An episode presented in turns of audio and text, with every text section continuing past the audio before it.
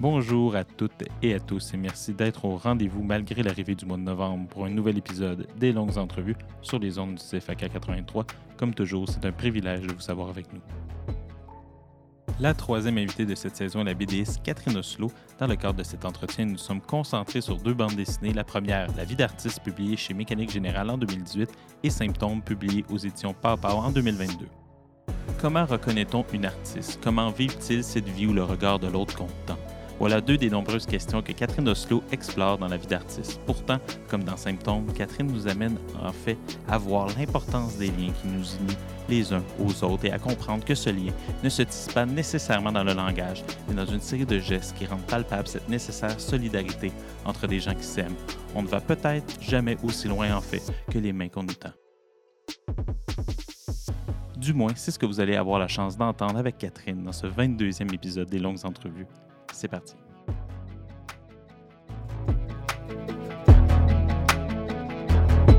Bonjour Catherine Oslo. Bonjour. Euh, je suis très très très content de te recevoir aux longues entrevues. En fait, même je suis honoré euh, parce que en fait, tu es, la première BDS que je reçois au micro de, des longues entrevues. Euh, puis, puis moi, Symptômes, ça a été sûrement un des, des plus grands coups de cœur en fait que j'ai eu dans la dernière année. Puis, mais avant de, de rentrer dans, dans ton livre, il y a une question qui est peut-être un petit peu païenne, dans le sens je sais pas trop trop euh, comment on construit une BD, mais souvent dans un texte, il y a une espèce, les, créateurs vont nous parler du fait qu'il y a, il y a un propos puis il y a une forme. Il y a un fond puis il y a la forme, puis ils vont devoir mm-hmm. travailler avec les deux. Mais toi, tu as une autre couche à rajouter, c'est-à-dire que tu as l'idée que tu veux parler, la manière dont tu en parler, mais aussi un dessin, comment tu vas le représenter. Je me mhm. demandais dans ton art, dans ta façon de créer, euh, comment tu fonctionnes, comment ces trois choses-là vont, dans le fond, est-ce que c'est le dessin qui est premier, est-ce que c'est l'idée, est-ce que c'est l'angle, est-ce que c'est un beau mélange des trois, mais par, par où l'inspiration vient en premier? Euh, je pense que l'inspiration me vient surtout par les images, en tout cas en ce moment. Euh, c'est des images qui me viennent d'abord et avant tout, mais je sais que des fois, il y a aussi des bribes de conversation ou euh, des bribes de phrases. Oui. Et, euh, ou juste une idée, simplement. Oui. comme, mais mais c'est beaucoup, ça vient beaucoup par les images, comme un peu comme des rêves. OK. Ouais, c'est intéressant. Puis, mais aujourd'hui, euh, premièrement, euh, pour les personnes qui te connaissent bien, aussi, qu'il y aurait aussi Talk Show, j'ai pas eu le temps de lire. Mm-hmm. On n'en on en parlera pas aujourd'hui. On va vraiment plus aller vers la vie d'artiste et symptômes. Euh, j'ai vécu une, tension à, la lecture des livres, en fait, une, tension qui est intéressante que j'aimerais un petit peu explorer avec toi. C'est euh, des deux points souvent. D'une part, il m'arrive souvent de rire aux larmes lorsque je te lis. Ah, dans le fond, c'est de rire très, très fort. Là. Mm. Je voudrais pas être dans un transport en commun, ça serait, ça serait mm. un peu gênant. D'autre part, j'ai souvent un sentiment qu'il y a une part de tragédie puis de mélancolie mm-hmm. euh, dans ton œuvre qui est très présente. Je me demandais, euh, comment tu conjuguais ces deux choses-là, dans le fond? Comment, euh, quelle place prenait l'humour versus justement certaines euh, tragédies des fois que tu peux parler dans Symptômes ou même tensions inhérentes à ton travail que tu peux parler dans la vie littéraire? Ben, je, sais pas. Pour moi, je pense que ben c'est comme ça que c'est ce que j'observe de toute façon dans mon quotidien. Je trouve qu'il y a tellement de tragédies euh, partout autour, tellement de tristesse, puis en même temps, euh, euh, beaucoup de façons, pas, pas, de rire des tragédies, pas ça, mais, mais aussi beaucoup oh non, mais on sent pas que tu ris des tragédies dans tes livres. mais beaucoup de, de, de, choses qui sont drôles aussi. Puis, même, mais par contre, parfois aussi, à l'intérieur des tragédies, il y, a des choses qui font sourire ou des façons un peu de rattraper tout ça. Euh, pour moi, les deux sont, sont importants, mais, euh, mais je veux pas, euh, je veux pas plonger juste dans l'humour, puis je veux pas non plus plonger juste dans la tristesse ou dans la tragédie. C'est vraiment la combinaison des deux qui... Est-ce qu'il y en a un qui est premier à l'autre? Est-ce que tu as une euh, ben, tendance, est-ce que le, rire, c'est une manière de pallier ou euh, le tragique, c'est un excellent terrain pour l'humour? Parce que ça pourrait être les deux. Oui, c'est sûr. Ben, euh, j'ai l'impression des fois que l'humour me permet d'aller plus loin dans l'exploration des émotions. C'est comme si ça adoucit certaines idées, puis ça, ça permet parfois d'aller un petit peu plus loin dans le propos. Euh, je ne sais pas trop comment répondre à ça. Est-ce que c'est une façon aussi de tendre la main vers le lecteur? Parce que dans le fond, l'humour, c'est une belle façon de, de, pouvoir, comme tu le dis, aller très très loin dans des sujets qui sont difficiles. Tu sais, par exemple, la précarité de l'emploi dans la vie de l'artiste. On sait qu'un artiste, il y a une précarité, il y a des doutes inhérents à ça.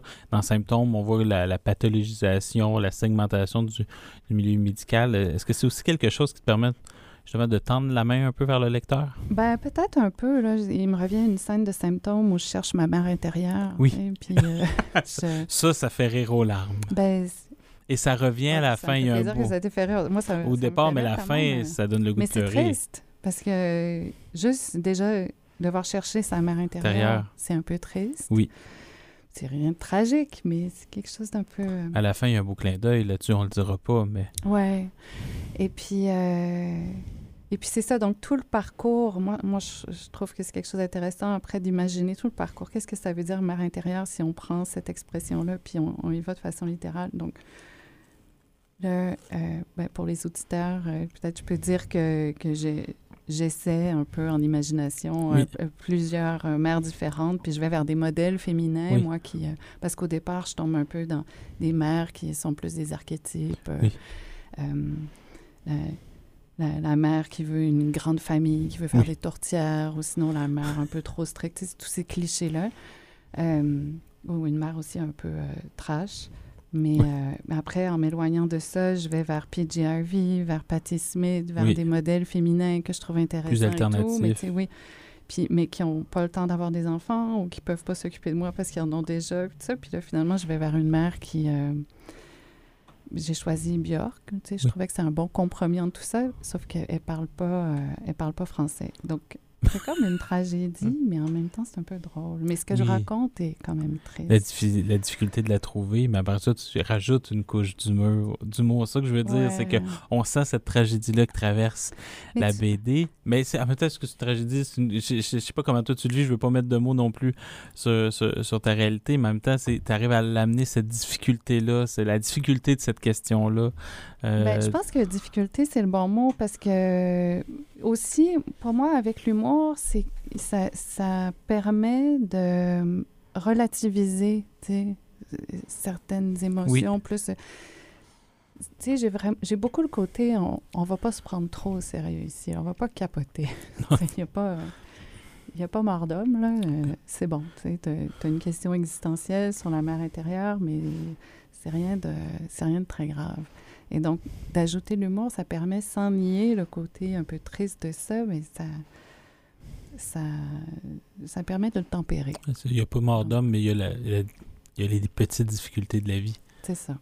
Aussi, qui sont là. Il ne faut pas non plus nier, parce qu'il y en a plusieurs que ça, ça alourdit leur quotidien constamment. Parlant de, de, ton quotidien, on va parler de la vie d'artiste, parce que tu en es une. Mm-hmm. Moi, j'espère que je te l'apprends pas parce que pour moi, tu es une grande artiste. Euh, justement, c'est dans. Il y a deux grandes questions pour moi qui traversent ce livre-là, mais de, du moins de la manière je l'ai lu. C'est qu'est-ce qu'une vie d'artiste et comment les autres artistes vivent la leur. Mm-hmm. Donc, c'est cette tension-là qui, qui, va être entre les deux. On a d'ailleurs la chance d'en croiser quelques-uns des artistes ou quelques-unes, mm-hmm. du moins à la fin. Micheline. Micheline Langto, oui. Oui, c'est elle? Oui, oui, c'est elle. Ben, c'est ça. Donc, on se doutait un peu que c'était Micheline Langto. On reconnaît aussi le, la, manière de parler du personnage médiatique aussi. Euh, mais ils sont représentés sous forme d'oiseaux. Mm-hmm. Moi, ça m'intéressait. Pourquoi tu as choisi cette forme-là pour représenter euh, pas juste les artistes, absolument tout le monde mm-hmm. dans, dans, ce livre-là? Oui, tous les personnages dans la vie d'artiste sont représentés. Euh, un peu mi-oiseau, mi-humain. Il y a une personne qui, qui m'avait fait remarquer à un moment donné qui, qui, ressemblait aussi à des poissons. Ça pouvait la, la, façon que, que j'ai eu des dessinées pour faire. Euh, entre de dessiner leur plumage pouvait euh, s'apparenter à, à, des écailles. À, des écailles visuellement, ce qui est vrai. En fait, c'est peut-être des poissons aussi. Donc, euh, j'ai choisi ça. C'est pas un choix conscient. Ça m'est venu de façon naturelle. Il y avait des contraintes, je pense, de dessin. Ça m'arrangeait un peu, là, faut dire, avoir des oiseaux plutôt que dessiner. moi, je voulais pas qu'on voit Micheline Langto, justement, parce que je voulais pas que ça nous déconcentre du propos. Puis je pense qu'il y avait aussi l'idée d'étudier l'espèce des artistes. Donc, ah, comme un, anthropologue un peu. Un peu, ouais. Ah, c'est intéressant. Fait qu'il y avait cette idée-là, parce que c'est ce que je voulais regarder dans ce livre-là, évidemment. Qu'est-ce que ça voulait dire? Euh? La colonie artistique comme colonie. Ben oui, c'est ça, la colonie. Puis, euh, et donc, euh, c'est ça. Puis après, ben, il y avait plein d'idées aussi. Peut-être l'idée de la persona, comme c'est abordé dans le livre.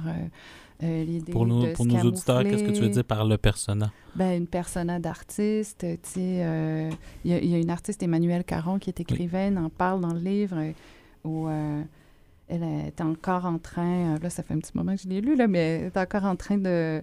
Elle n'a pas encore déterminé c'était quoi sa persona d'autrice, il me semble, ou quelque chose comme ça. Puis elle me dit, mais c'est essentiel d'avoir une persona parce que sinon, tu es n'es jamais protégé. Il faut que tu te protèges. Il faut, il faut, que les, faut pas que les gens aient toujours tout de toi tout le temps. Puis ça, c'est très... Euh, pour moi, ça a été un, un moment que j'ai trouvé important à, souligner dans le livre parce que c'est un, un, problème que je peux avoir aussi d'être euh, sans défense par rapport à mon environnement, d'être un peu comme trop perméable, hmm. trop absorbé. Puis après ça, d'être un peu plombé ah. pour euh, d'avoir la difficulté à,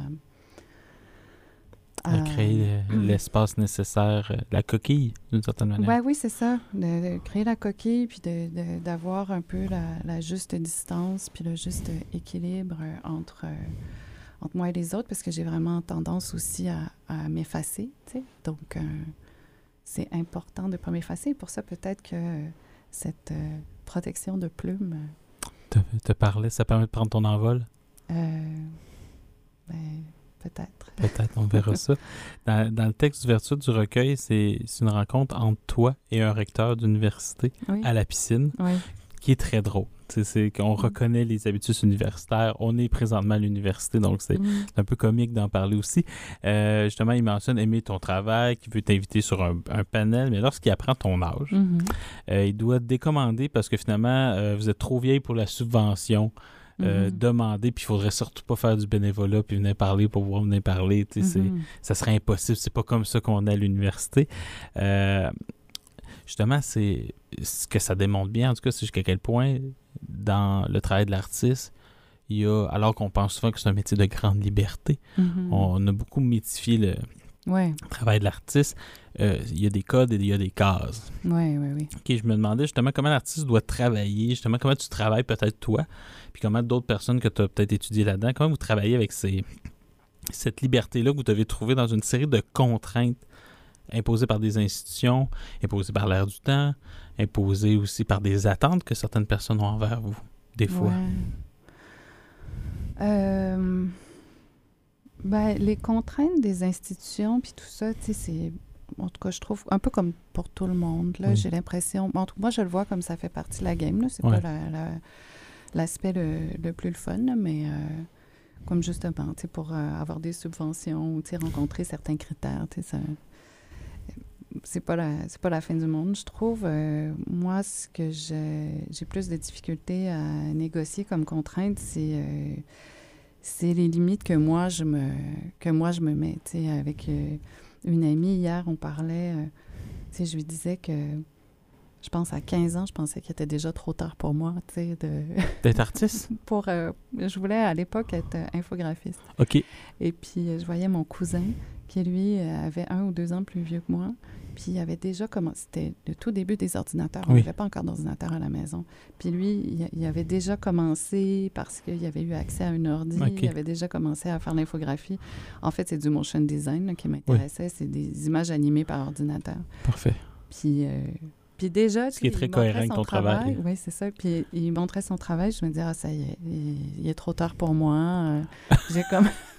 fait que moi, j'étais prise avec toutes ces contraintes-là. Puis tu sais, quand tu parles de du travail d'artiste qu'on a beaucoup euh, euh, mythifié, ben, il y a ça aussi, il y a cette espèce d'idée euh, du succès. Bon, tu sais, je l'ai laissé parle aller, surtout ça juste fait des- très longtemps, là, mais tu sais, j'ai- dû... euh, euh, pas dans le sens d'avoir du succès ou pas, dans le sens que si tu as du talent, tu sais, il y, y a cette espèce d'idée, là, euh, qui existe encore, je pense, là, mais que si tu as du talent, euh, tout va marcher très vite Ouais. et très jeune pour toi.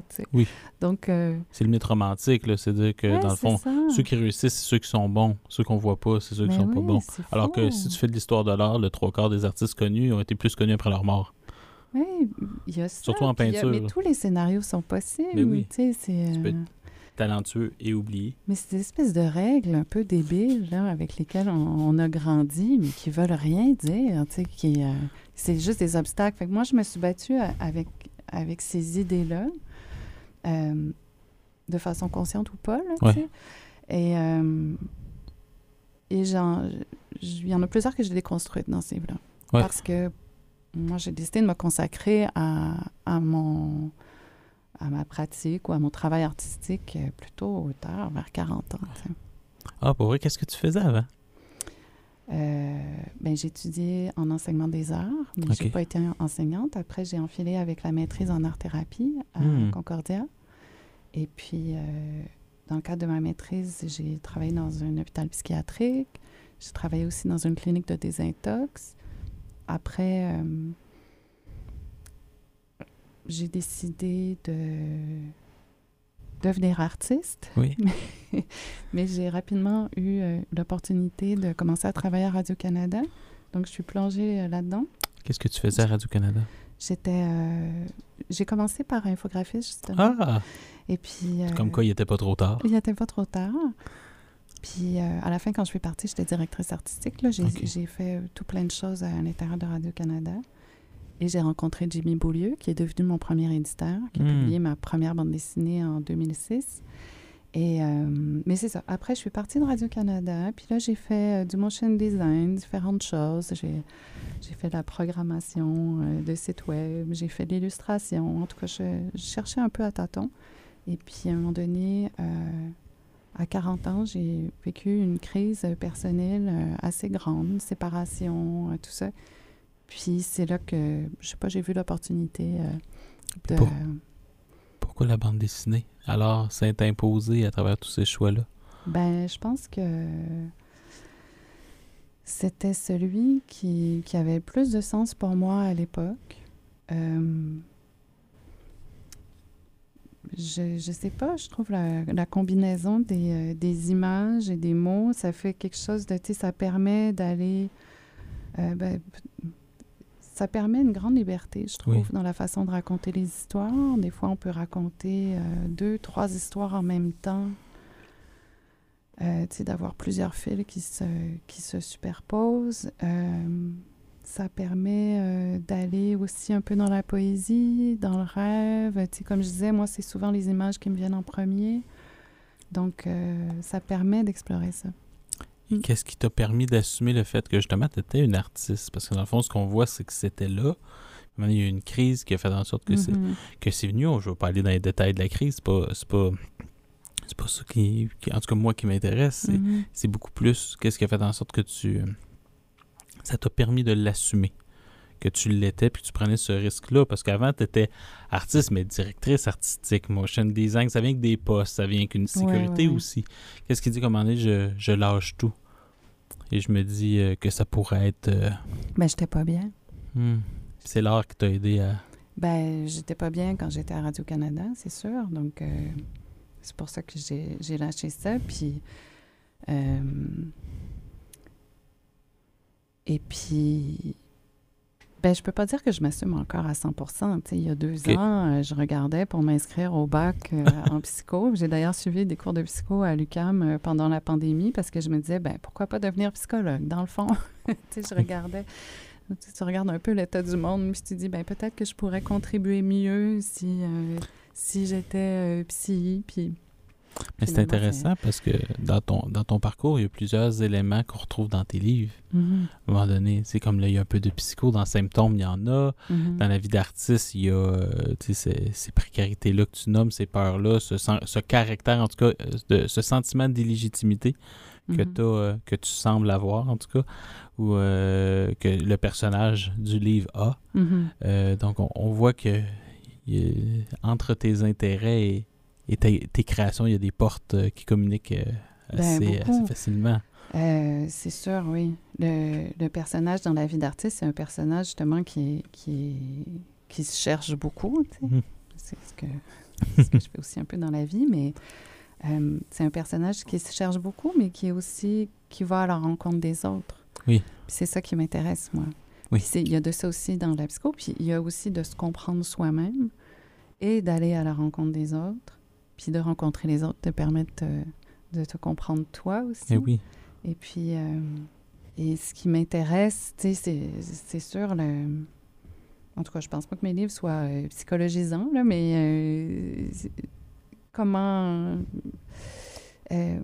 comment on fonctionne, comment on entre en relation, comment... Moi, tu essaies de mettre des images, des fois, je pense, dans Symptômes au fil, ouais. qui traversent. Mhm. Tu essaies de mettre une image sur ces liens-là qui nous, qui nous unissent, qui sont invisibles. Tu Ouais. essaies quand même de. Tu sais, il y a des groupes de rencontres dans Symptômes. Ben, il y a ça, mais il y a aussi euh, des opérations, il y a des organes, euh, tu sais, de, de voir euh, qu'est-ce qu'on a à l'intérieur, comment, euh, tu sais, quand tu entres en dialogue avec toi, avec quoi tu parles, Ouais. est-ce que je parle avec, euh, avec ma rate, euh, Ça me fait beaucoup dire, est-ce penser. que je dialogue avec ma rate, je veux dire, est-ce que, est-ce que je parle avec ma rate, je pense pas, là, mais... euh, Il y a un groupe Facebook qu'on va créer la rate de Catherine Osco. mais, euh, genre, non, non.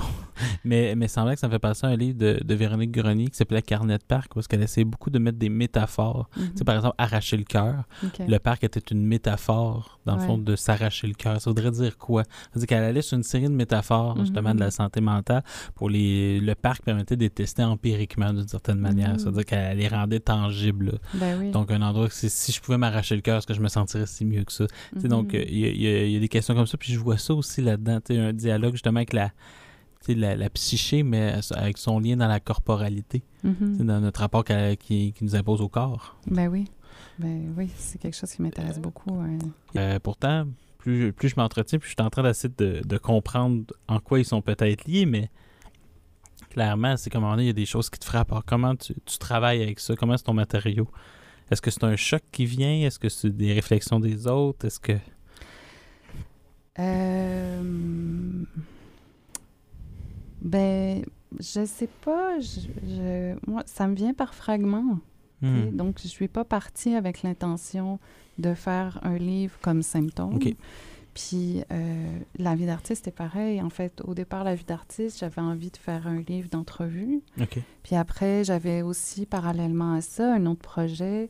J'étais curieuse d'aller euh, rencontrer euh, des amis artistes, Ok. de faire quelque chose un peu euh, plus humoristique sur ce que c'était la vie d'artiste au quotidien. tu sais. Mhm. Puis de rentrer un peu dans cet univers-là. Mais je pense que je voulais faire un faux documentaire euh, Ah. en, en film. C'était même pas en bande dessinée. Puis à un moment donné, au fur et à mesure du travail, le- le- ça s'est organisé un peu comme un, un genre de livre, euh, moitié documentaire, moitié autofiction. Mais ça se fait au fil du travail, tu sais, mais... euh, À mon, quel mon moment travail émerge au fur et à mesure que que les images m'apparaissent, que, tu sais, à un moment donné, je, c'est un peu euh, à la mi ou trois quarts du chemin que je réalise, OK, c'est ça que je suis en train de faire. Puis là, à partir de ce moment-là, là, je commence à, à, à respirer un peu plus facilement. Pas que c'est stressant avant, mais c'est juste un peu, euh, c'est un peu un casse-tête. Tu sais, tu comprends tu- pas ce qui se passe, tu comprends pas comment tu vas mettre ça ensemble. À chaque semaine, tu as des idées différentes euh, sur comment organiser le truc qui est un peu pêle-mêle. Puis là, à un moment donné, ben, c'est pour symptômes, en tout cas, euh, c'est euh, avec une discussion euh, avec mon éditeur, tu sais, où on essayait de brainstormer sur la façon d'organiser les chapitres, de les nommer et tout. Puis c'est- dans cette discussion-là que j'ai compris, mais là, je suis en train de faire quelque chose sur le corps. Ouais. c'était tellement évident, mais, mais je ne l'avais pas réalisé encore. T'étais encore, t'étais trop pris dedans. J'étais trop pris dedans, puis je pêche les morceaux, tu sais, j'ai aucune idée, ça va être quoi euh, le, le, film, tu sais, les histoires, j'ai réarrange parce que c'est plein de petites scènes, donc j'ai réarrange plusieurs, plusieurs fois au fil du travail, tu sais. J'ai pas, je sais qu'il y a des auteurs de bande dessinée, des autrices qui, euh, qui font tout le scénario, euh, tout, tout, le découpage et tout ça, puis après qui dessinent, mais pour moi, c'est impossible parce que dès que je fais un dessin, il y en a un autre qui m'apparaît en réaction ou en réponse à celui-là. Tu sais, c'est vraiment un travail beaucoup, euh, beaucoup avec l'inconscient, je pense. Ah, il t'est un petit côté euh, psycho qui revient? Mais c'est intéressant par rapport à ça. Puis, mais ça, ça veut dire d'une certaine manière que est-ce qu'il y a des moments que tu apprends un peu ce que tu penses sur un sujet en faisant un livre? Mm-hmm. Parce que si tu me dis que tu construis, puis tu te réponds, est-ce que d'une certaine manière, il y en a souvent qui arrivent avec une thèse, ils ont quelque chose, ils ont déjà une idée du fil conducteur. Toi, dans le fond, est-ce que des fois, tu apprends même un peu ce que tu penses d'un sujet à travers tes livres? Ben, un peu, je pense. Euh, un peu. Je, je, je découvre. Euh, Ouais, je, je, découvre ce que je dis en même temps que je le dis, je pense. mais c'est parfait, ça, mais c'est intéressant. Oui. Parce que, tu sais, on n'en parle pas souvent, mais je pense qu'une partie du, travail de l'artiste, ou du moins, clairement, de, de, ton travail quand je te lis, c'est il y a une grande place avec le doute. Mm-hmm. Dans ce qu'on fait, pour moi, je pense que le doute, on, on, le dépeint pas comme quelque chose de noble. Mm je pense que le doute, c'est sain. dans ben le sens que je trouve ben qu'on manque profondément de doute dans notre société. euh, puis dans, dans, la vie de l'artiste, par exemple, il y a beaucoup de, de doute chez ton personnage. Il y a beaucoup mhm. de remises en question. Il y a beaucoup de pourquoi je continue. avec ben Micheline Manteau qui finit par te tirer dans l'eau elle-même. Donc, comme quoi, il faut peut-être un artiste pour en reconnaître un autre et l'amener avec lui. Mais euh, justement, je me demandais, c'est pour toi, le, tes doutes quand tu fais, le fait que même toi, des fois, tu dis est-ce que je reste, est-ce que je fais autre chose? Est-ce que pour toi, c'est des freins ou c'est des moteurs en ta création? Ben, j'ai appris, hein, parce que c'est sûr qu'on on nous dit souvent qu'il ben, le modèle, c'est d'avoir une grande assurance, puis de ne pas montrer ses doutes, puis de, d'avoir l'air euh, sûr de soi, puis d'avoir la, la, voix très euh, forte et posée. Là. Oui. Euh, donc, pendant longtemps, j'ai vu ça comme un trait négatif, mettons, chez moi, ou quelque chose à camoufler. Et puis, ben maintenant, c'est quelque chose que j'accepte, puis que je trouve, comme tu dis, plutôt sain. Puis je pense que si si euh, tout le monde doutait un peu plus, euh, il y aurait moins de niaiseries peut-être qui se dirait. Pas que j'en dis pas, là, mais euh, ouais, je sais pas. C'est pas parce qu'on doute qu'on dit moins de niaiseries, c'est peut-être parce qu'on revient plus facilement dessus, nos mm. niaiseries. Mm-hmm. Est-ce que justement, il y a des choses que tu corrigerais des fois? Tu dis, si tu as des doutes, est-ce qu'il y a des choses que, quand tu regardes tes quatre livres aujourd'hui, mm-hmm. est-ce qu'il y a des choses que ah, je ferais différemment ou je rajouterais des chapitres ou aujourd'hui, il y, a cette dimension-là que j'ai pas nécessairement pensé?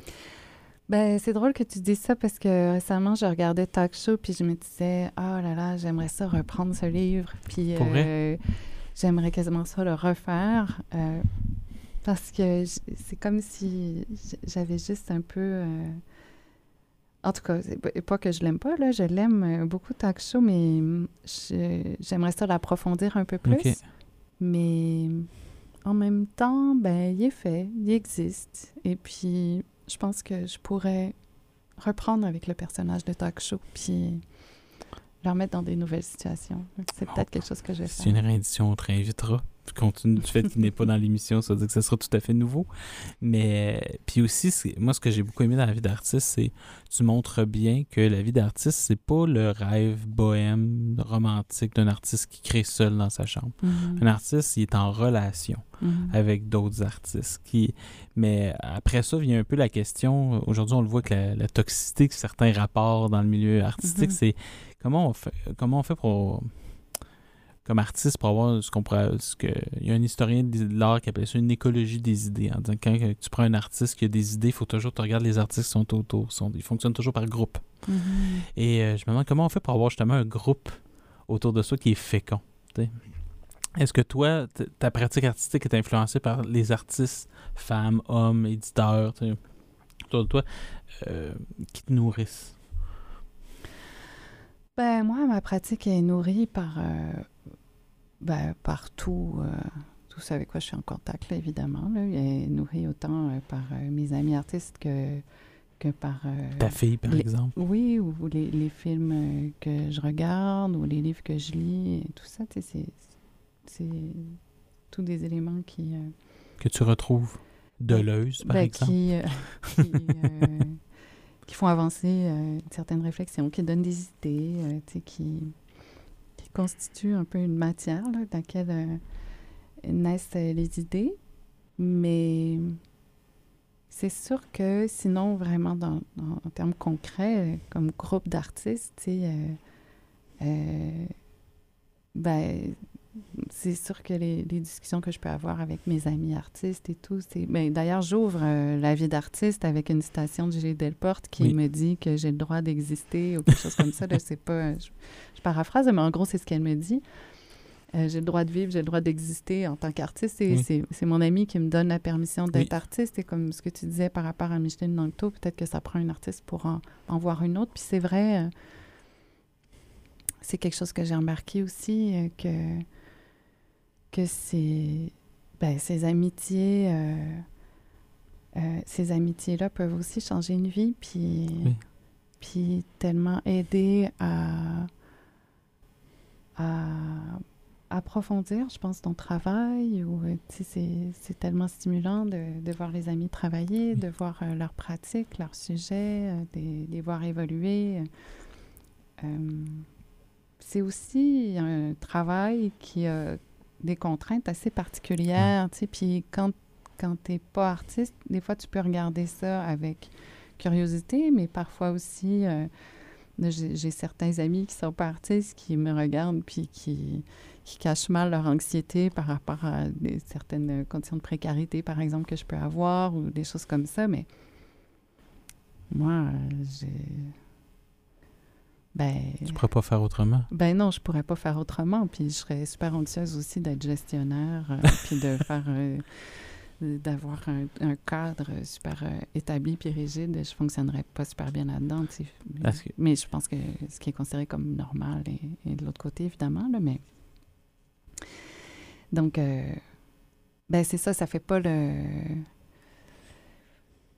Je sais pas comment dire. tu sais, C'est. C'est- C'est. Hmm, Qu'est-ce que j'essaie de dire? Je pense que j'essaie de dire que euh, des amis artistes euh, te comprennent, Oui. comprennent tes Mais difficultés. c'est- Tout ça, tu sais, c'est plus facile d'en parler avec eux, tu saisissent mieux, parce que c'est vraiment des... euh, Il y a vraiment des conditions qui sont, je trouve, un peu... Challengeante. Ben, Mais qui pas besoin- challengeantes, mais tu sais, spécifiques au Oui. travail d'artiste qui... Faut vous, vous comprenez vos problèmes entre vous. Ouais, mais pas qu'on peut pas les comprendre Mais de l'extérieur, là, mais tu sais, en tout cas... T'as l'impression qu'ils comprennent mieux de l'intérieur, par exemple. Ouais, j'ai l'impression. Ou du moins, mais c'est correct, ça. Ouais. C'est Mais c'est parce que je... T'as peur d'avoir l'air sectaire. Ouais, puis tu sais, je, je pense à mes amis qui me soutiennent beaucoup, puis qui sont super, là, tu sais, c'est pas pour dire que c'est pas, pas des, Je pense que tout le monde l'a compris. C'est juste qu'il Ouais. y a un autre rapport, des fois, avec ceux qui pratiquent le même métier que nous, Mhm. qui ont ce, ce genre de choses-là. Je pense que de toute façon, ils t'aident sûrement pas de la même manière. Non, non. Non, ça, faut, faut, faut être gentil avec nos amis des autres domaines, ça, c'est sûr et certain. Mais ce qui est intéressant, c'est que- ce qui est intéressant, c'est que là, on a beaucoup parlé de. Il y a plusieurs thèmes. Dans la vie de l'artiste, tu nous déploies, en fait, les différents enjeux relationnels qu'il y a dans la vie de l'artiste. Là, on a parlé beaucoup de l'amitié. Euh, mais il y a aussi deux genres de types de relations. Il y a ta fille. Mhm. Des fois, j'ai l'impression, tu me diras si j'ai- si j'ai tort, mais j'ai l'impression que le, le, le rôle qu'elle joue dans la BD, c'est tout souvent de te ramener sur Terre. Mhm. Est-ce que c'est justement nos familles. euh, toi, c'est vraiment ta fille qui, je trouve, qu'elle représente le mieux dans ta BD. Mais ça n'a pas un rôle, à un moment donné, de s'assurer qu'on qu'on déconnecte pas un peu de la réalité? Ouais. Parce que c'est elle qui te Euh. demande un sandwich après le recteur, c'est elle qui. Oui, oui, c'est ça. T'as les deux pieds sur le plancher des vaches. Avec un enfant, je pense que dans le livre, elle a 4 ou 5 ans, tu sais. Et oui, puis tu sais, je fais une, une pile de linge en faisant euh, semblant de faire euh, des entrevues ou quelque chose comme ça, Mhm. ou en tout cas peut-être que je mélange les scènes, là, puis elle arrive, elle saute sur le lit, elle détruit tout, euh, tu sais, ça te ramène vraiment dans la, Dans dans la la ré- réalité. En plus, le- les personnes ne le voient pas, mais on sourit quand on en parle. Tu sais, on sent que c'est aussi un élément de joie qui aide à créer, sûrement, justement. Ben oui, c'est sûr que, que, ma fille, c'est vraiment une grande source de joie pour moi.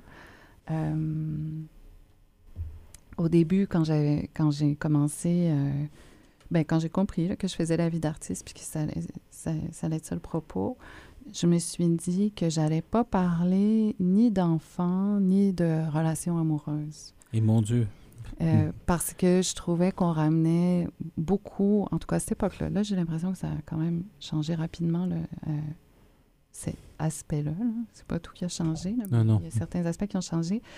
Euh, à cette époque-là, j'avais l'impression que à chaque fois que tu avais des entrevues avec des artistes qui étaient des femmes, on les ramenait à, mais comment tu fais avec tes enfants, conciliation, travail, famille, etc. Puis je me disais, c'est donc bien réducteur, je veux parler du travail, tu sais, je veux, je veux pas parler de la gestion euh, des repas ou de, de ces trucs-là, puis je veux pas parler de mon chum ou de ma blonde ou whatever, tu sais, comment on concilie la vie amoureuse. Puis après, ben, au fil du livre, je me suis rendu compte que c'était pas possible parce que ma vie, euh, ma, ma, fille fait partie de ma vie. Puis Elle a une influence sur tes œuvres.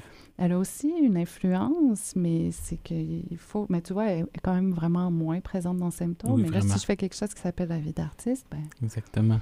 Ouais. La vie d'artiste, c'est l'artiste vit dans une famille. Ouais. Il y a un rapport avec. Surtout que Dieu sait qu'en art, on en a eu des livres et des films sur la famille. Là. C'est, un moteur. Euh, mais c'est pas un livre que sur ça, mais je trouve ça intéressant que ça soit là. Puis je trouve ça intéressant que tu en parles toi-même parce que l'autre pan de l'intimité après l'amitié puis la famille, ça serait sûrement une, brève parenthèse dans le livre qui est sur justement un homme qui vient un soir chez l'artiste mm-hmm. et qui, euh, tu sais, après, l'artiste aimerait ça rester, mais elle repart travailler, tu sais. Elle aimerait ça, mais pas tant que ça. Oui, elle est angoissée qu'ils veulent rester. Ben oui, c'est ça. C'est comme euh, le, personnage me hein? fait un café dans ce sens-là. Tu te tiens, je t'ai préparé un café. Puis là, l'autre personne est dans le lit, encore un peu endormie. Ah, OK. Puis tu sais, le, le euh, la personne est très gentille. C'est pas ça. C'est juste que le personnage principal euh, veut retourner travailler. C'est ça qui est important. Est-ce que c'est ça, dans la vie de l'artiste, il n'y a pas, par défaut, à un moment donné, la nécessité de réduire le cercle social au strict nécessaire? Parce que le, créer, ça prend du temps, puis il faut être avare de son temps. Oui, ben pour moi, ça a été vraiment le cas. C'est pour ça que j'ai il faut vraiment que je prenne la décision consciente euh, de m'isoler plus, puis de, puis tu vois, pour ce qui est des relations amoureuses, pour moi, c'était pas possible de d'avoir ma fille, d'avoir mon travail, de, de, plonger dans mon travail de cette façon-là, puis de commencer euh, euh, une nouvelle relation, parce que je, je, suis séparée dans la vie d'artiste, de commencer une nouvelle relation. Donc, c'est pour ça que la personne qui vient est juste de passage. Et mais c'est ça, le cercle social, euh, ben, tu sais, quand je plonge dans un projet, c'est sûr que ça veut dire que ça me demande quand même la discipline de, de refuser des invitations, puis de respecter euh, ce, cet espace-là si je veux que mon travail avance, tu sais. Puis parce que c'est pas quelque chose que je peux faire non plus, c'est ça de 9 à 5, tu sais, c'est vraiment une chose dans laquelle je dois plonger, puis ça demande beaucoup... Euh, moi, en tout cas, ça me demande beaucoup de d'espace intérieur, puis d'être dans la lune, justement, puis tout ça. Ouais. De temps aussi. On n'a pas des cycles créatifs qui sont toujours... C'est pas comme un travail 8 euh, à 5, là, tu peux pas ouvrir l'ordinateur, puis tu as une tâche de cinq choses. Si t'as pas d'inspiration, si t'as pas d'idée, si tu planches, si tu... Si tu bugs, tu bugs, là, à un moment donné. Ben, si tu bugs, tu bugs, sauf qu'il y a quand même toujours façon, il y a toujours moyen, pour moi, en tout cas, de faire quelque chose. Parce que, justement, euh, euh, tu sais, j'ai ma fille maintenant est beaucoup plus vieille, 14 ans, fait ça change. Mais euh, quand c'est pas l'été, parce qu'en ce moment, on, se parle, et c'est l'été, on est au mois d'août. Mais euh, c'est drôle, c'est comme si on parlait aux gens dans, oui, dans le futur. On ne hein. sait pas ce qui s'est passé. c'est ça, tu sais. Ils vont nous entendre. Bonjour novembre. Novembre. oui. Qu'est-ce qui s'est passé? Mais oui, je sais pas. On pourrait essayer euh, d'imaginer. J'ai peur d'avoir raison parce que je sais pas si c'était comme moi, mais j'aurais une tendance à être plus négatif. Mais c'est ça, moi aussi. Je peut-être pas l'imaginer. Mais euh, où est-ce que je m'en allais donc avec ça? justement, ta fille est plus vieille par rapport à ça. Oui, puis les journées sont rythmées. Et donc, euh, avec l'école, on se lève tôt et, euh, faut que ça avance. Puis si j'attends, euh, des fois, si j'attends d'avoir l'inspiration, tu sais, si. Ouais. En tout cas, j'ai comme l'impression aussi que c'est quasiment comme des muscles qu'il faut exercer, puis plus tu as des idées, plus tu en as. Puis, ouais, il y en a d'autres qui viennent. Donc, c'est c'est un état d'esprit, peut-être, je sais pas. Mais c'est parfait. Mais c'est comme ça pour toi. Je pense pas qu'on. Tu sais, c'est la vie d'une artiste, ça pourrait être ça mm-hmm. aussi, plus précisément. Je, fais pas de règles. Mais là, c'est pas une règle, mais c'est beau de rentrer là-dedans pour ça. Puis justement, à la fin, ben, c'est Micheline qui, qui t'oblige à te mouiller. Mm-hmm. J'aimerais savoir, à ce qui nous fait plonger, est-ce que c'est toujours juste soi ou il y a un peu des autres? À un moment donné, justement, comme Micheline, tu, il y a un désir, mais on est très bon pour mettre des contraintes dans nos désirs, les êtres mm-hmm. humains. Là. oh, mais je peux pas faire ça à cause de ça. justement, tu aurais pu dire, j'ai une fille, je peux pas devenir artiste, il faut que je m'occupe d'elle. Mais toi, c'est pas ça qui t'est arrivé. Mais en même temps, cette image-là est forte de Micheline, toi qui veux pas y aller et qui t'oblige à aller dans la piscine. Oui, elle me, me laisse pas le choix. Hein. Oh non. Euh, ben, Après, je sais pas, je pense que le, truc de plonger, là, ça, ça dépend. Moi, je, je pense que j'avais comme peut-être des circonstances particulières aussi qui m'ont.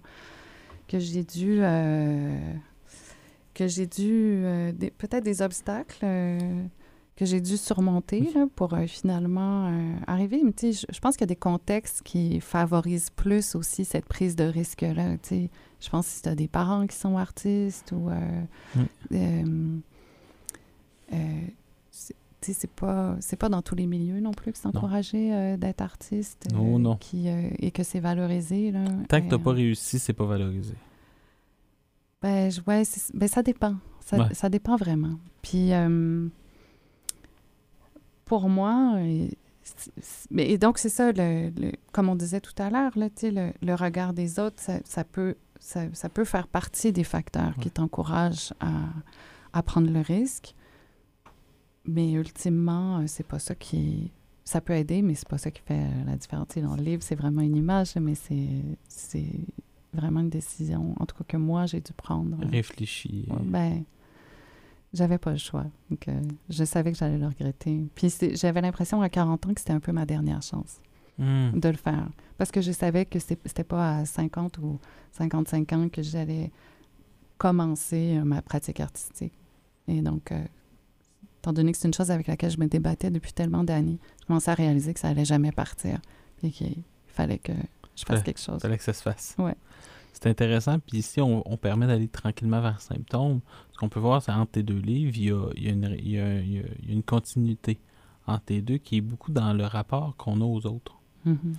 Puis je me demandais, c'est justement la, qualité du lien qu'on a entre nous. Mm-hmm. La qualité des amitiés. sais euh, justement, ta, avec ta fille, c'est moins explicite, mais on le comprend juste dans la manière dont vous, les personnages se parlent que qu'il y, a une grande intimité entre, les, entre les deux. On le voit justement, la distance qui serait que l'homme qui est tout seulement de passage. On voit l'intensité des discussions dans, la, dans le pas le mariage euh, d'une amie, l'intensité des discussions que tu as avec Micheline. On sent cette qualité-là. Puis aussi, symptômes, on, on, en a parlé, il y a un fil à un moment donné qui permet justement de voir les liens qui nous unissent tout. Mm-hmm. Je me demandais si c'est pour toi un thème qui est un peu récurrent. Est-ce que pourtant l'importance des liens qu'on a entre nous, c'est quelque chose qui, pour toi, qui, est important de mettre en, image et en mots dans ton travail? Ben c'est quelque chose qui m'intrigue beaucoup, là, les liens qu'on a et puis l'influence de ces liens-là sur, euh, sur, euh, sur nous. Et euh, la communication, c'est quelque chose qui... Mm-hmm. L'écoute, c'est quelque chose... Je pense que ça, c'est un, un fil conducteur. Là. C'est mes trois derniers livres dans Talk Show, il y a, il y a beaucoup de difficultés à, à, s'entendre. C'est-à-dire que... À s'écouter. C'est... Oui. Je pense que j'ai pas fait de phrase. Là. Le personnage principal a, beaucoup de difficultés, je pense, à être entendu. Puis c'est pas quelqu'un non plus qui, qui arrive à, s'écouter lui-même, mais euh, il y a beaucoup d'impossibilités de communication dans, dans talk show. Il y en a encore quand même pas mal dans la vie d'artiste. Là, oui. On a comme l'impression que le personnage principal est seul dans ces trucs. Là.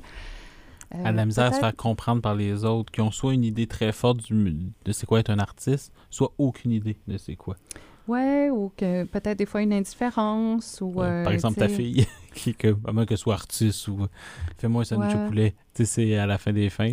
Ben, il y a ça, mais la, la, la difficulté de communiquer, ou en tout cas la, l'indifférence, ce qui me revient, c'est la conversation avec euh, mon amie Natacha euh, au tout début du livre, Natacha Clétendre, qui, euh, elle, grimpe dans son arme, puis moi, j'essaie de la suivre, j'y pose des questions, puis elle me répond un peu désinvolte, et comme dans ses, dans ses affaires, elle veut m'aider, mais pas tant que ça, c'est comme débrouille-toi, là, tu vas, tu sais, comme, fais tes affaires. C'est un peu ça le message, en tout cas, que je vois dans l'image. Et fait qu'il y a ça, la conversation aussi avec mon éditeur, où euh, oui. il comprend un peu genre, qu'est-ce que tu fais? Je comprends pas, même ton prochain livre, de quoi tu parles, tu sais, puis... fait que je me retrouve toujours un peu euh, sans écoute. je pense que c'est quelque chose que je continue d'explorer euh, dans Symptômes, peut-être encore plus en profondeur, mais là, il y a définitivement, parce qu'il y, a un groupe un groupe de soutien, un groupe de parole, donc là, les gens n'ont pas le choix de s'écouter. Vraiment. c'est il y en a même une. Euh, moi, j'ai un chouchou dans, dans Symptômes. C'est Mme ah. Madame Gariepi. Oui. Que j'aime particulièrement, qui vit mhm. quand même un trouble de solitude de stade 5. Oui. Donc, c'est quand même assez important, on va se le dire. Elle est, gros diagnostic. Gros diagnostic. Mhm. Mais c'est ça, c'est... Puis là, il y a comme une... Là-dedans, tu mets l'accent avec elle sur quelque chose, c'est presque la communication, le lien, l'importance d'être entendu, c'en est, est presque vital, en fait. Ben oui, c'est vital qu'en Angleterre, il y a le ministère euh, de la solitude. Ah, tu viens de m'apprendre quelque chose, Il y a un ministère de la solitude. C'est euh, vital, euh, littéralement. Il y a un gros impact sur la santé. Je pense que si, pas si tu es seul, mais si tu vis de la solitude, ça peut avoir le même impact sur ta santé que de 15 à 20 cigarettes par jour. J'avais lu ça. Wow. C'était une étude euh, qui... Et donc, euh, oui, il y, y a, toutes sortes de conséquences. est-ce que, dans le fond, la, la, solitude vient des fois même justement dans, dans la non-compréhension de personnes? deux personnes qui se parlent et qui se comprennent pas. Est-ce qu'à la fin, ben oui, ben ça crée un immense sentiment de solitude? Ben oui. Puis des fois, c'est subtil. Des fois, tu t'en rends même pas compte que tu te sens seul. Mais tu as l'impression que la personne t'écoute. Puis la personne a sans doute l'impression de t'écouter aussi. Ouais. mais... Euh, c'est Guitry qui disait une phrase que c'était des personnes qui augmentent notre solitude par leur présence. il y a ça, mais tu sais, il y a aussi, c'est pas toujours mal intentionné non plus, puis je suis certaine que je n'écoute pas toujours euh, tout le monde, tu sais, euh, mais, euh, mais ouais, mon Dieu, qu'il y a des moments où on se sent seul. Ouais. Non, non. Vraiment pas. Mais ce qui m'intéresse, oui, c'est ça, c'est une espèce de solitude existante. Ben, ce qui m'intéresse, je sais pas si ça m'intéresse, mais en tout cas, c'est ce qui est reflété dans mon travail. Là. Des fois, c'est peut-être ton intuition créatrice cette espèce d'incommunicabilité entre les personnes. Ouais. Parce qu'on n'est pas capable de se dire. Ouais. Ouais. Parce que moi, je vois beaucoup ça. Des, Puis à la fin, ce qui est intéressant, c'est que dans tes livres, ce que j'ai remarqué, il y a deux moments. C'est euh, cette solitude-là n'est pas brisée par des mots, elle est beaucoup brisée par des gestes. Mm-hmm. Une tarte donnée, par mm-hmm. exemple, qui va briser en fait la solitude de Madame puis beaucoup plus peut-être que le cercle. Mm-hmm. Justement, puis puis, aussi, des fois, une, faillite du langage. Je parle justement dans le symptôme encore, quand le père annonce qu'il y a un cancer. Mm-hmm. On sent à un moment donné qu'il est comme ça sert à rien d'en parler, continue, continue. C'est-à-dire qu'à un moment donné, il, il, va au-delà des mots. Il dit là, c'est. Ça va un peu, on s'en est déjà parlé, c'est la même chose, on avance. Dans le sens, mon sentiment ne se dit pas. On sent justement que c'est ce qui est intéressant, c'est la présence du geste. Euh, Micheline, t'a moins aidé par les mots, si tu regardes la vie d'artiste, que par le fait de t'avoir tiré dans la piscine. C'est un mhm. geste encore qui ramène. Mhm. Donc, c'est est-ce que des fois, justement, puis, puis aussi ce qui est intéressant, c'est avec la BD aussi. Une BD, c'est pas juste des mots, c'est aussi ben un geste, c'est une écriture. C'est-à-dire que, est-ce que dans la communication, il y a aussi comme un geste à faire? Des, des... Il y a tout un non-verbal, j'ai l'impression, chez toi, qui, qui est mhm. important dans ton art. Oui, c'est sûr. Euh, oui, je, je sais pas, je suis en train de réfléchir à, ce que. que D'ailleurs, ça, je trouve ça beau, juste te le dire. Euh, d'être capable de réfléchir en ondes, c'est un peu le but de l'émission. non, juste te le dire, dans le sens que c'est important parce que je trouve ça beau parce que, on, si on veut parler de l'artiste, on, voit souvent l'artiste comme quelqu'un qui doit donner des réponses. Puis moi, je pense pas que c'est le rôle de l'artiste de donner des réponses. Oui, mais c'est pour ça que je suis pas toujours à l'aise d'accepter euh, des entrevues parce que très je, suis pas toujours sur la. Mais tu t'es pas dans le mode talk show. Non. non je l'ai pas, lu, mais j'ai l'impression, mais justement, il n'y a rien qui se communique. Hmm. Tu sais, un artiste, je pense que c'est les derniers qu'on leur donne le droit de douter. Mm-hmm. Je trouve ça important. Mais le geste, justement, pour toi, ça tu euh, Ben, ça me rappelle, euh, tu sais, j'ai une amie qui me disait qu'elle avait été super émue aussi euh, par un geste qui avait été posé, qui était tout simple, mais qui pour elle était tellement révélateur dans le, dans le groupe de soutien là, que fréquente Madame Gariepi, tu sais. Il y a les personnes qui sont assises en cercle, puis qui l'écoutent faire son témoignage, puis à la fin, tout le monde se rassemble un tout petit peu, très discrètement autour d'elle, puis il y a une main qui se met sur son épaule, tu sais. Mais oui, c'est sûr que tout passe pas par la parole. Hein, Exactement, mais encore là, pendant l'opération, ce qui est important, c'est la présence. Ouais. Il peut rien se dire à ce moment-là. Je trouve qu'il y a une belle, il y a une belle présence. Je sais que c'est paradoxal, on parle d'un regard, mais des silences. Je trouve qu'il y a beaucoup de silence dans des silences riches. On sent euh, une profondeur de silence. C'est peut-être justement pourquoi la BD a cette force-là qu'un roman ne pourra jamais faire. Ben, c'est sûr que c'est un médium euh, complètement différent. Mais il permet par l'image de, de figer un silence qui est mhm. intéressant. D'ailleurs, j'ai remarqué dans Symptômes, il y a un retour très bref des poissons. dans une des, scènes où est-ce qu'il y a un poisson qui passe dans l'eau, puis l'autre Est-ce que c'est pensé? Est-ce que c'est un... Parce que moi, donné, j'ai dit, là, là c'est un poisson, l'autre, c'est des oiseaux, mais j'ai dit, ça, le dessin se ressemble. J'ai dit, est-ce qu'il y a un clin d'œil de réfléchi entre les deux ou c'est juste ça a donné comme ça? Euh, c'est un petit clin d'œil, je pense, mais... moi, je trouve ça euh, très tu, cute. Tu fais référence à une scène où il y a deux personnes qui sont, euh, qui sont assises sur un quai. Oui. Sur le bord d'un quai. Une, autre sorte de mer, d'ailleurs. Oui. Il y a beaucoup d'eau dans le livre. Et il y a des canards qui passent... qui passent devant elle, et puis un des deux personnages qui est ému de voir les canards et qui verse une larme, et l'autre personne, en voulant la consoler, euh, on voit peu à peu au fil des cases qu'elle se transforme en oiseau euh, elle-même. Excuse-moi, j'ai dit poisson, mais c'est un canard. Ben non, mais ça peut être. On ne sait pas si c'est des oiseaux ou euh, des, des, poissons, ces personnages. Moi, je fais partie de l'équipe oiseau, mais je comprends. Et donc, en décrivant cette scène, j'ai oublié ta question. Justement, c'est est-ce que c'est pensé entre ces deux livres-là, le fait le retour de l'oiseau à travers ça? pas pensé. Euh, après, j'ai vu le clin d'œil, évidemment, mais euh, tu vois, c'est un exemple de quelque chose qui m'est apparu en image. Je savais que, clairement, pour moi, il fallait que je mette deux personnes assises sur le bord d'un quai. Je savais qu'à la toute fin, il allait avoir une apparition, comme dans le ciel, euh, des animaux. Mais je pense que puis, tu sais, le, personnage qui pleure, il pleure la disparition des animaux, les, les, extinctions de, des races et tout ça. Et puis, puis je me dis, est-ce que ça va juste être ça? Puis j'ai vraiment. c'est directement. Euh, Encore là, c'est un geste, un câlin qui permet justement de devenir. En tout cas, je trouve ça. Mais le personnage se transforme en oiseau aussi parce que c'est peut-être ce qu'on a besoin de faire, là, de reprendre contact avec ça. Puis, euh, Ah, en tout cas, je trouve ça super intéressant. Mais puis dans Symptômes, je, je, je vais parler de ma scène qui m'a fait le plus rire. J'ai énormément ri. C'est euh, Lady Gaga et Oprah ah. C'est rare que je parle de ça au micro, de Lady Gaga et d'Oprah. Mm. Tu sais, cette espèce de... Lady Gaga est en entrevue avec euh, Oprah Winfrey et Lady Gaga parle d'une idée d'acceptation radicale des choses. Ouais, Vraiment, et puis ensuite, je dirais pas ce qui arrive après, parce que quand tu tournes la page, tu ris beaucoup. Moi, j'ai mm-hmm. vraiment beaucoup ri ah parce que... Ben, mais en fait, j'ai ri parce que je trouve que c'est peut-être le manque de profondeur de ce genre de phrase-là, d'acceptation radicale à la fin on peut pas tout accepter puis on contrôle pas tout mm-hmm. non plus. C'est pour ça que moi j'ai un peu ri parce que ce qui arrive de l'extérieur, mm-hmm. on le contrôle pas. Non. moi c'est comme ça que je l'ai lu là. Oui, je comprends. Est-ce que tu comprends mon angle ben, Ce qui se passe, euh, ce qui se passe, c'est juste sans révéler comme le, punch de la scène, mais c'est juste quelque chose qui, qui, est en lien au changement climatique. Exactement, mais il faut accepter. Mais pour moi, c'est ça, c'est si tu penses au changement climatique, c'est ça veut dire quoi accepter radicalement ça? C'est accepter de mourir, c'est à la chaleur, c'est Ben, peut-être que c'est accepter radicalement que là, on est dans les changements climatiques. Ah, Et ça- donc, à ça partir ferait déjà de du grand bien. Hein? Ben, c'est ça. C'est- pour ça que j'ai montré ça dans. Parce que il y a vraiment quelque chose de drôle de voir parler les deux. Puis c'est.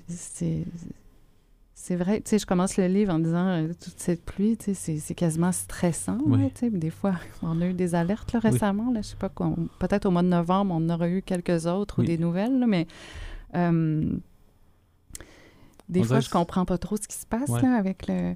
Puis, euh, et c'est ça, en travaillant à un moment donné, je suis tombée sur euh, cette entrevue-là que j'écoutais, puis j'étais comme, tu sais, acceptation radicale. En même temps, c'est une idée qui est intéressante, tu sais, puis quand tu la mets à, à laisser et tout, tu sais, puis là, tu te demandes, tu sais, qu'est-ce qui changerait si j'acceptais radicalement telle ou telle idée, ou, euh, tu sais, des fois, moi, j'ai l'impression que dans ma vie, il y a des choses qui... les choses qui sont croches, c'est les choses que je refuse, mettons, d'accepter, Ah. puis ça, ça t'empêche d'avancer, tu sais. Fait que c'est comme leçon de vie à la Lady Gaga et, et Oprah, mais en même temps, il y a quand même des choses intéressantes là-dedans. Puis, tu sais, si tu acceptes radicalement, tu sais, je suis allée comme au pire, si tu acceptes radicalement, c'est ça, les changements climatiques, ben, c'est peut-être ça qui va. Sais, on arrête de nier, puis euh, de parler du troisième lien, on va pouvoir peut-être passer à. Ça, j'ai l'impression qu'en en novembre, on va encore en parler. Puis faire de quoi. euh, Oui. de- Mais en même temps, c'est dans cette acceptation-là radicale, est-ce qu'il n'y a pas aussi une manière de dire il faut que on repose encore tout sur l'individu?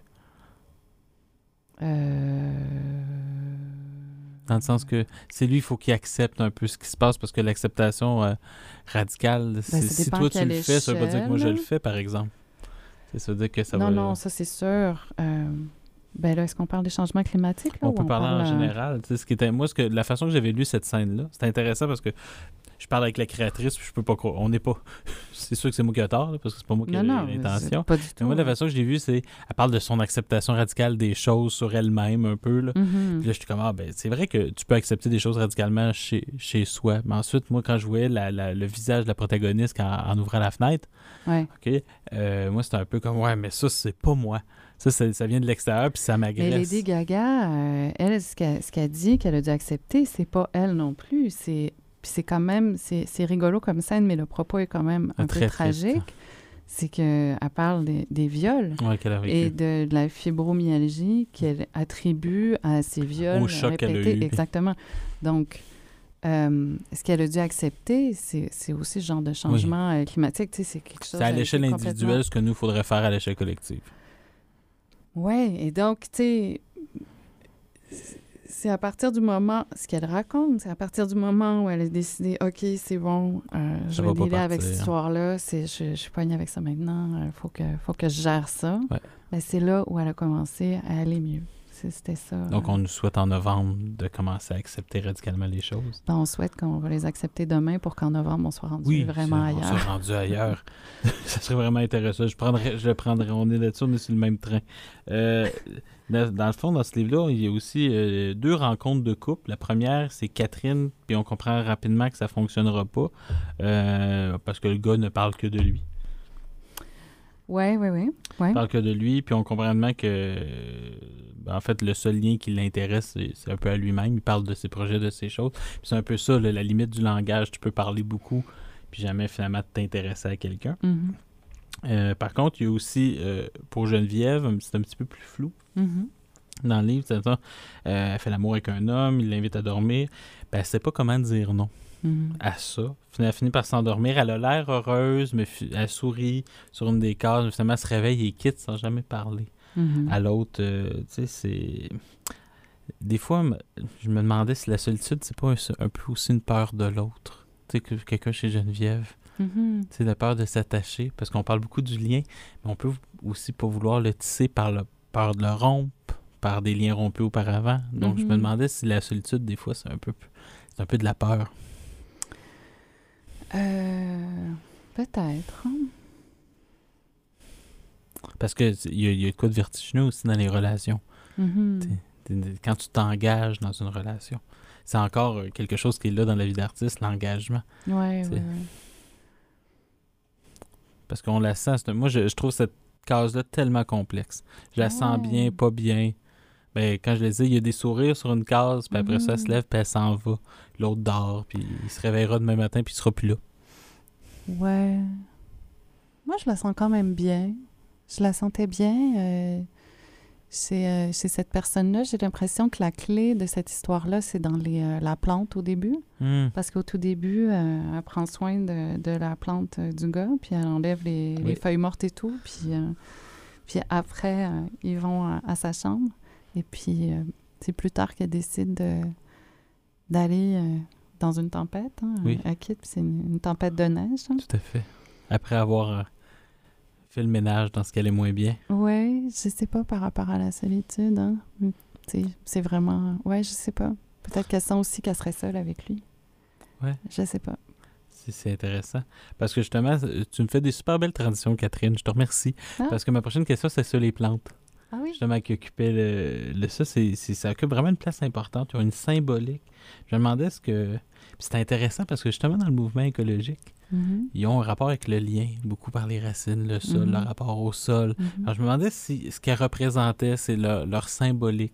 J'ai l'impression qu'il y, y a quelque chose de très organique. Il y a toujours des plantes. J'ai, Ouais. j'ai- j'ai toujours l'impression qu'ils veulent dire quelque chose à chacune des, des cases. Justement, un peu comme tu viens de me dire, la clé dans la plante. Des fois, j'ai l'impression que sur certaines cases, la clé est dans la plante, justement. Oui.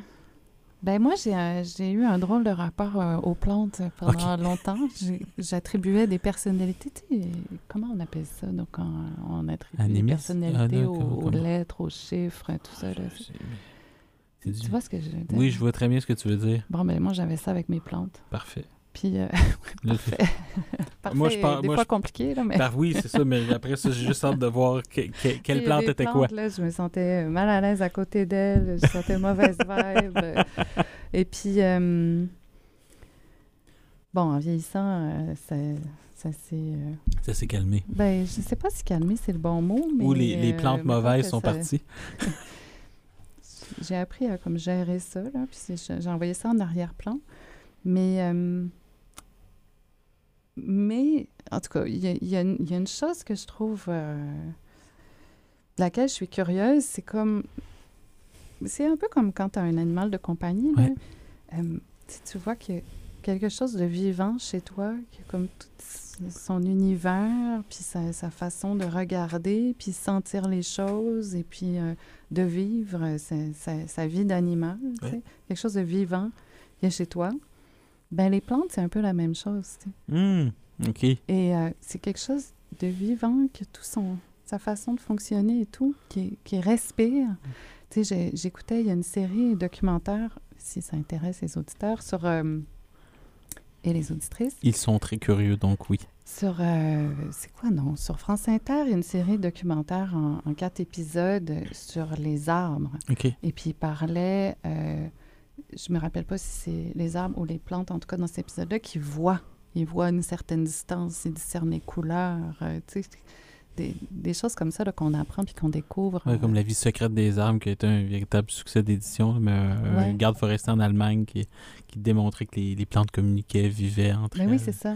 Donc, tout un, tout un pan complet de la biologie qu'on est en train de... Ben, c'est ça. comprendre. Donc, on est entouré de choses vivantes Oui. et, euh, Ils sont en relation avec nous. Qui, qui sont en relation avec nous, puis dont il faut prendre soin, évidemment. Puis- C'est intéressant parce qu'à la fin, plus ils font attention à eux, plus il y a de plantes. Mhm. Donc, plus il y a de soins. Des fois, j'ai l'impression, est-ce que, quand je te disais que justement, plus on prend soin des autres, plus en fait, plus, plus il y a de soins en général, dans le sens que plus les personnages commencent à prendre soin aux autres, plus les autres commencent à prendre soin. Puis à la fin, le groupe, il est solide à cause de ça. C'est que tout le monde, dans le Mhm. fond, a à, à cœur tout le monde, malgré des petites différences. là. les, les dernières pages, il y a des petits conflits. euh, euh, sympathiques entre des personnages, mais tu montres que ça n'a pas besoin d'être parfait pour que ça soit fonctionnel Mhm. justement. Ouais. Euh, j'ai j'ai cru comprendre que Symptôme allait être adapté au théâtre. Mais je commence à que- travailler, oui, sur ça, une adaptation euh, pour le peux théâtre, oui. de- Qu'est-ce que tu peux nous dire là-dessus? Parce que ça, moi, c'est la première fois que j'entends qu'une BD va être au théâtre. J'ai vu une BD au cinéma, on salue euh, Paul Rabeletier, mais Mm. euh, j'ai jamais vu une BD au théâtre. Euh, ben, j'espère que Que ça va j'espère que ça va être joué, là, ça c'est sûr. C'est pas encore fait, mais je suis en train de travailler sur cette écriture-là. Puis, puis j'ai l'aide de Gabriel Plante, qui est un conseiller, qui, qui, est un conseiller, qui, en tout cas, une personne... qui a déjà fait du théâtre. Oui, qui me conseille. À l'écriture ou à la mise en scène? Ben, c'est parce que je ne veux pas dire c'est mon conseiller dramaturgique. Fait que là, j'essaie de trouver une autre façon, mais c'est pas un conseiller dramaturgique. C'est un metteur en scène dans la vie, puis il fait plein de choses, mais. Ben, il te conseille dans l'écriture de la pièce. Merci. On va le prendre comme ça. Il n'y a peut-être pas de titre pour ça aussi. Je pense que ça me rend nerveuse, cette pièce-là. mais je commence à l'écrire encore. Ben, je commence pas. ça fait un moment là, que j'ai commencé l'écriture, mais... Euh, et donc, euh, c'est quoi ta question? Qu'est-ce que je peux dire? Qu'est-ce que tu peux dire? C'est, euh, est-ce que c'est une adaptation du, strictement du livre ou tu, vas, tu vas aller un petit peu plus loin? Ben écoute, je vais être super décevante. Je peux pas t'en parler parce que je veux rien jinxer. Puis je. Ben, j'aime ça, ça. Je, je, sais que je, veux, je vais. Je vais... Est-ce qu'on a une idée de quand ça va être sur scène? Déjà, je bafouille bien trop pour répondre, pour dire que je vais pas répondre. On n'a aucune idée encore. Mais j'espère avoir une idée bientôt. Hey, on est au mois de novembre. Novembre, c'est ça le temps d'avoir une idée. Ça doit commencer à se dessiner. eh bien, en tout cas, je te remercie beaucoup, Catherine. moi, j'ai bien hâte de voir cette pièce-là au théâtre parce que j'irai la voir, peu importe où est-ce qu'elle sera. Merci. merci, beaucoup, Catherine. Et c'est déjà la fin du 22e épisode des Longues Entrevues. Je remercie chaleureusement Catherine Oslo pour sa participation et je la remercie aussi pour son déplacement jusqu'à Sherbrooke pour enregistrer dans nos studios. Dans le cadre de cet entretien, nous avons parlé de deux livres très beaux de Catherine, La vie d'artiste publié chez Mécanique Générale en 2018 et Symptômes publié aux éditions Papa en 2022. La prochaine émission sera le 3 décembre. Je tiens à remercier toute l'équipe du CFAK 83 pour le soutien technique et la mise en onde de cette émission. Vous le savez, je vous dois beaucoup de choses, sinon cette émission serait pas mal moins bonne. Nous vous invitons à donner 5 étoiles sur la plateforme de balado-diffusion de votre choix. C'est un petit geste qui peut nous aider à atteindre certaines personnes qui ne connaissent pas encore l'émission. Dans tous les cas, portez-vous bien et on se voit le mois prochain.